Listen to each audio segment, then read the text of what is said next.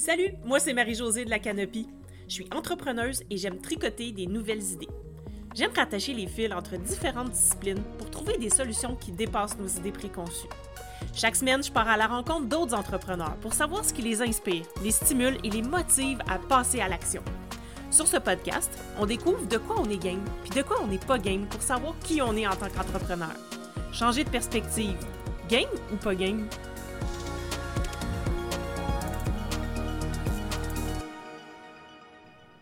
Bienvenue sur l'épisode 48 du Game podcast. Est-ce que ça t'est déjà arrivé de te sentir épuisé parce que tu as tout donné pour un client ou une cliente? Sens-tu que des fois, tu en prends trop sur tes épaules par rapport à ce que ta clientèle prend? Que tu veux plus que eux ou elles? Est-ce que tes clients te posent beaucoup de questions parce qu'ils ne savent pas quoi faire puis comment avancer? Si tu as répondu oui à au moins une de ces questions-là, reste avec moi parce que cet épisode-là est fait pour toi. Je te garantis que si tu mets en place les conseils que je vais te donner, tu vas développer des meilleures relations avec ta clientèle puis que tu vas en faire moins, mais pour beaucoup plus de valeur. Puis ça, on aime ça. Quand je travaille avec mes clients ou mes clientes, il y a souvent une préoccupation qui revient chez eux ou chez elles, c'est ma clientèle n'est pas assez autonome. Puis souvent, ben, c'est nous qui initions cette dynamique-là sans même nous en rendre compte. On pense que des fois, c'est mieux de tout donner parce que notre clientèle ne sera pas satisfaite. Mais c'est tout le contraire.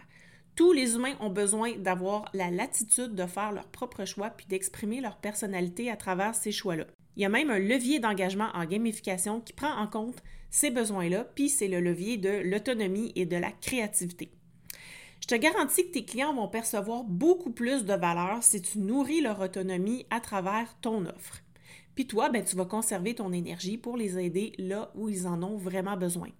Ça va créer des relations plus professionnelles, durables et tes clients vont avoir plus de succès à long terme, ce qui fait qu'ils vont être plus fidèles.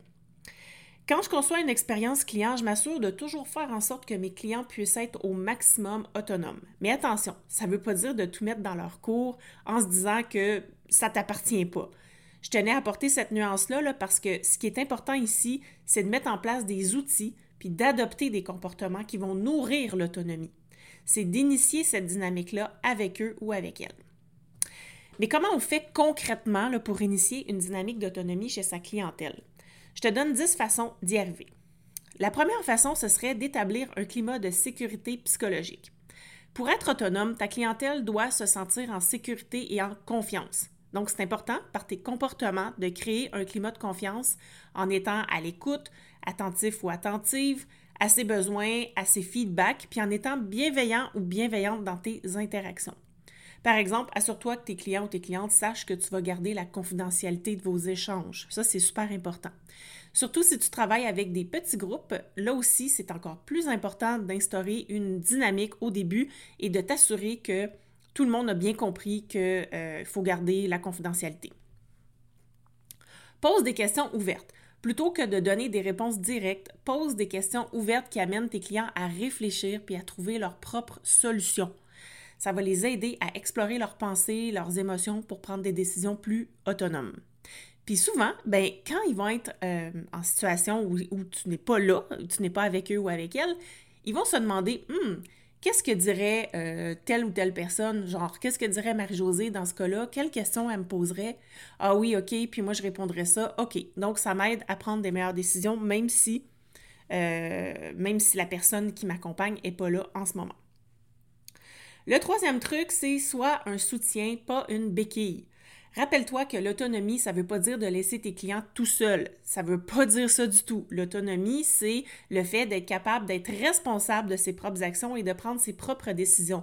Mais ça se peut que la personne ait besoin d'un petit peu d'aide. Donc, l'idée, c'est d'être présent ou présente pour les soutenir, mais pas pour tout faire à leur place.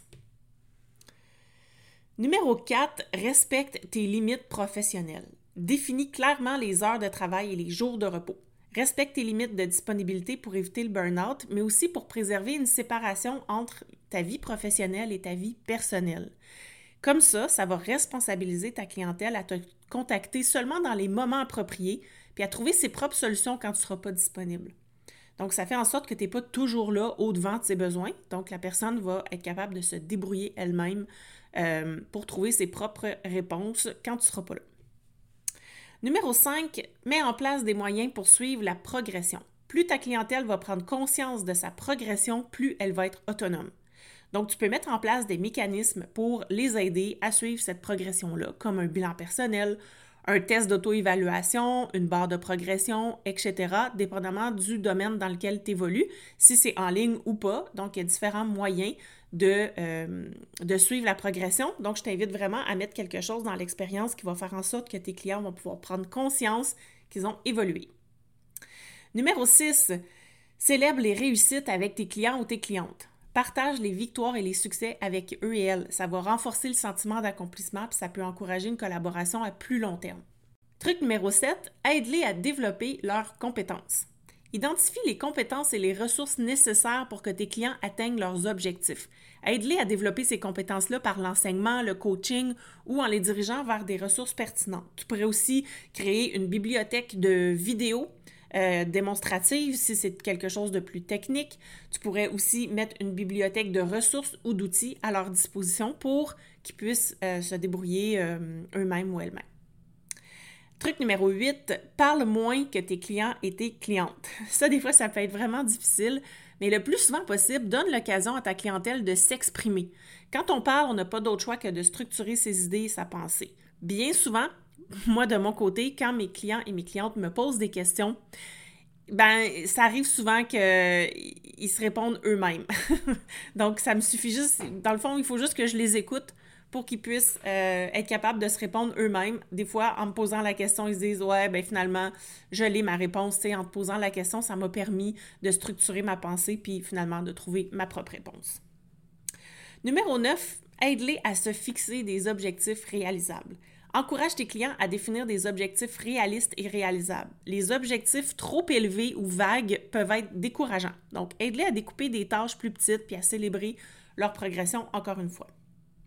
Puis numéro 10, le dernier truc, lance des défis à ta clientèle. Des fois, ça prend un petit coup de pied au derrière pour arriver à faire des nouvelles choses auxquelles on n'est pas habitué. Puis souvent, en business, ben si on ne fait pas des nouvelles choses, on n'obtiendra pas des nouveaux résultats. Donc, tu peux lancer des défis à tes clients et tes clientes, mais attention, ton soutien doit être proportionnel à la difficulté du défi que tu leur lances. Donc, si c'est trop loin de ce qu'ils sont habitués de faire, ça se pourrait qu'ils trouvent ça trop difficile. Alors à ce moment-là, ça va leur demander un peu plus de soutien de ta part, mais sans, encore une fois, que tu le fasses à leur place. En adoptant ces pratiques-là, tu vas aider ta clientèle à devenir plus autonome en lien avec ton service, tu vas les responsabiliser, puis tu vas faire en sorte qu'ils soient plus proactifs dans la gestion de leurs défis personnels.